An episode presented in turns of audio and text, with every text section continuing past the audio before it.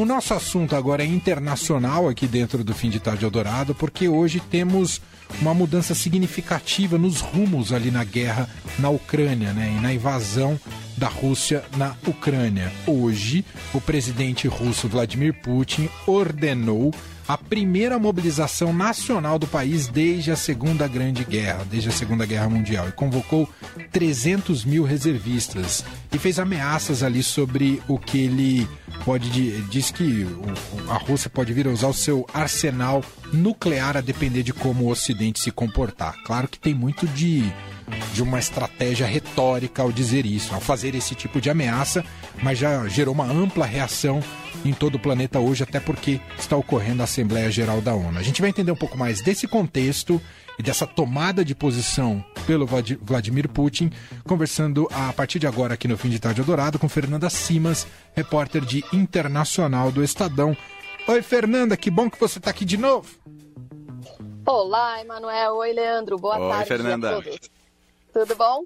Tudo bom. Amanhecemos com esse discurso do Vladimir Putin convocando aí 300, 300 mil reservistas e aparentemente ele está preocupado com os rumos da guerra ou com o desempenho da Rússia na guerra, não é, Fernanda? Mas queria que você explicasse para a gente.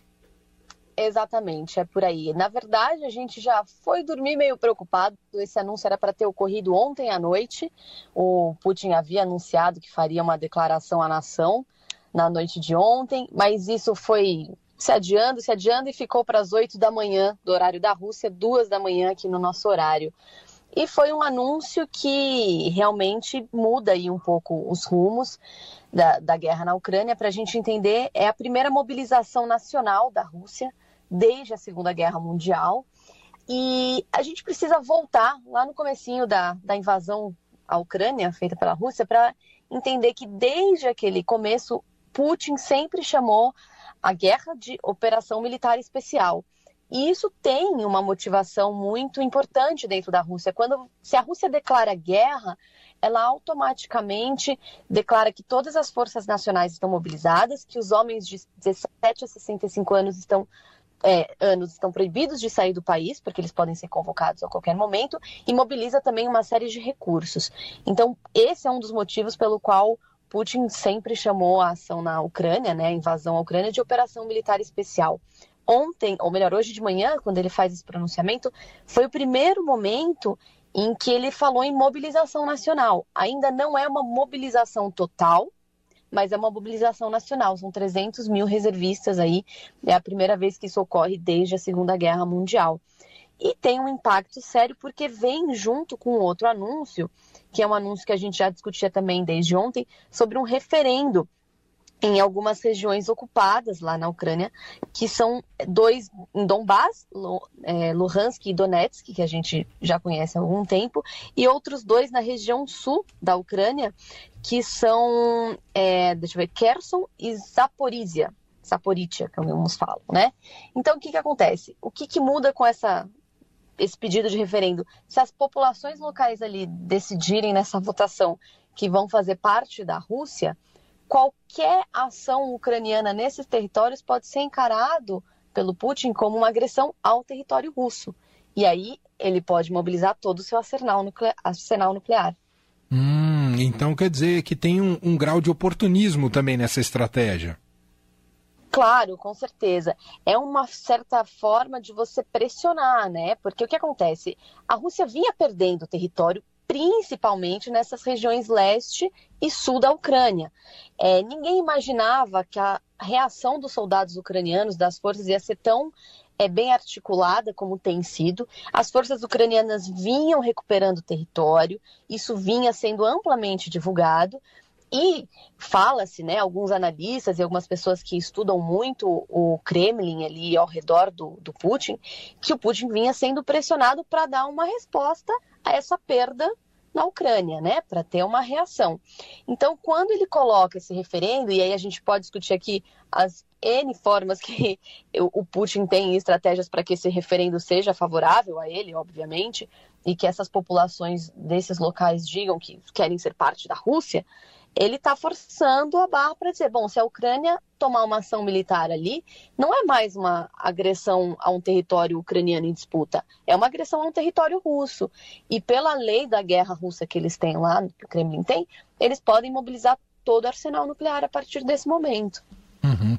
Uau! Ah, caso é, a, a, guerra rume para esse cenário que você está apontando aqui para a gente, Fernanda, e a Rússia passe né, para para essa tomada radical de decisão sobre qual armamento utilizar e usar um armamento nuclear.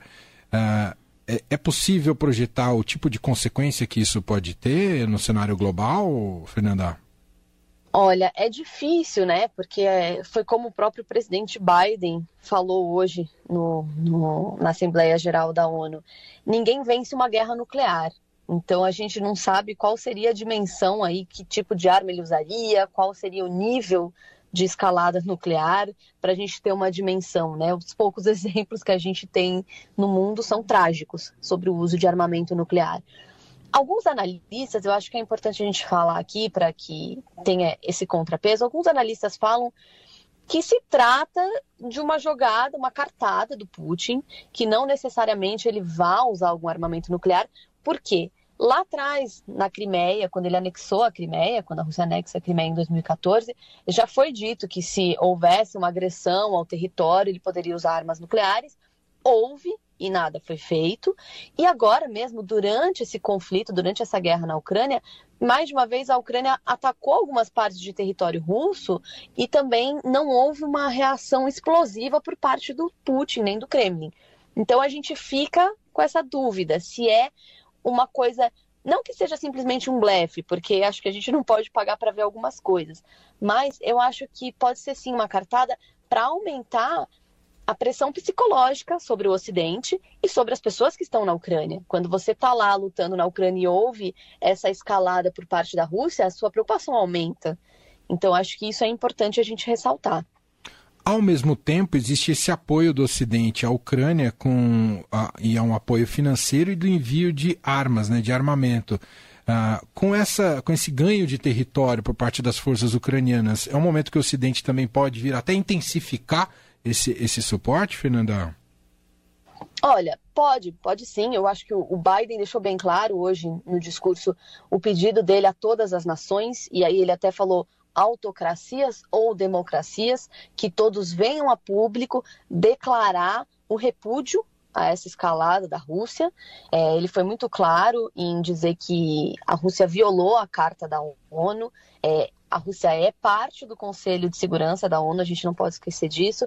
Então, ela veta qualquer decisão que se tome no Conselho com relação à Ucrânia. Então, existe esse meio, né? No começo da guerra, se a gente voltar mais uma vez lá para o começo da invasão, lá para fevereiro, existia assim, uma preocupação muito grande entre um possível conflito entre OTAN e Rússia, porque se dizia, né, dependendo de onde cair um ataque russo, se cair em outro território que não na Ucrânia, se for um território pertencente à OTAN, pode ser um conflito, uma escalada nuclear, era uma preocupação. Agora, os analistas de segurança falam que a preocupação é um pouco diferente. A preocupação é: a Rússia está perdendo essa guerra na Ucrânia, o Putin está um pouco desesperado e o que, que vai ser capaz de fazer um Putin acuado dessa maneira? Então, eu acredito sim que possa haver uma mobilização do Ocidente para envio de mais armas, enfim, provavelmente o Zelensky mesmo peça isso nos próximos dias. Uhum. Bom, seguiremos acompanhando. É sempre bom lembrar que também o perfil né, do, do Vladimir Putin uh, me parece que é alguém disposto a ir até as últimas consequências também, né, Fernanda? É, exatamente. A gente não pode esquecer que antes da invasão, em 24 de fevereiro, desde o ano passado já existiam algumas mobilizações ali na fronteira da Ucrânia e o, já se falava, né? Os serviços de inteligência já falavam dessa possível invasão. Muita gente falou que o Putin não faria isso, não teria coragem de invadir a Ucrânia, era um território muito perto de países da OTAN, era muito arriscado, e ele invadiu a Rússia invadiu a Ucrânia e está lá, a guerra continua. Então, realmente é um perfil que você não pode simplesmente falar, ah, não, ele não vai apertar o botão. A gente tem que tomar cuidado quando fala do perfil do Putin, entender o contexto, entender o que, que é a Rússia, né? Aquele leste europeu e, e e realmente medir aí quais podem ser as consequências militares e políticas. Muito bem. Seguiremos acompanhando. Essa é Fernanda Simas, repórter de internacional do Estadão. Aliás, acompanha a cobertura completa em estadão.com.br. A qualquer momento a gente recorre a ela novamente. Obrigado pela participação por aqui, Fernanda. Obrigada pelo convite. Boa tarde a vocês.